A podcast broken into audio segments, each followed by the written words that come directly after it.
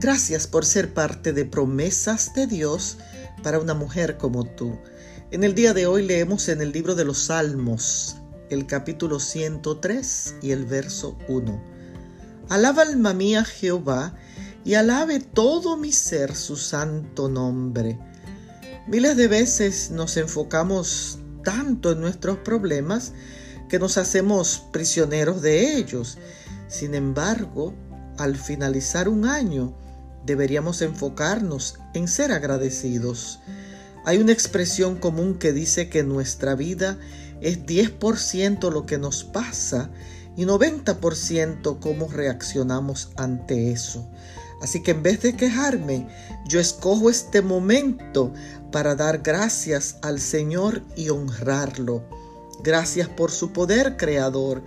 Gracias por su amor eterno. Gracias por su cuidado, por su majestad. Gracias por su perdón. Gracias por el trabajo.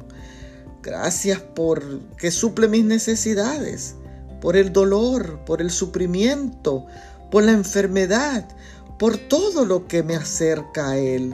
Únase a mí hoy en alabanza al Dios que nos ha salvado, que nos redime y demos gracias por la vida por los hijos, por la familia, por todo.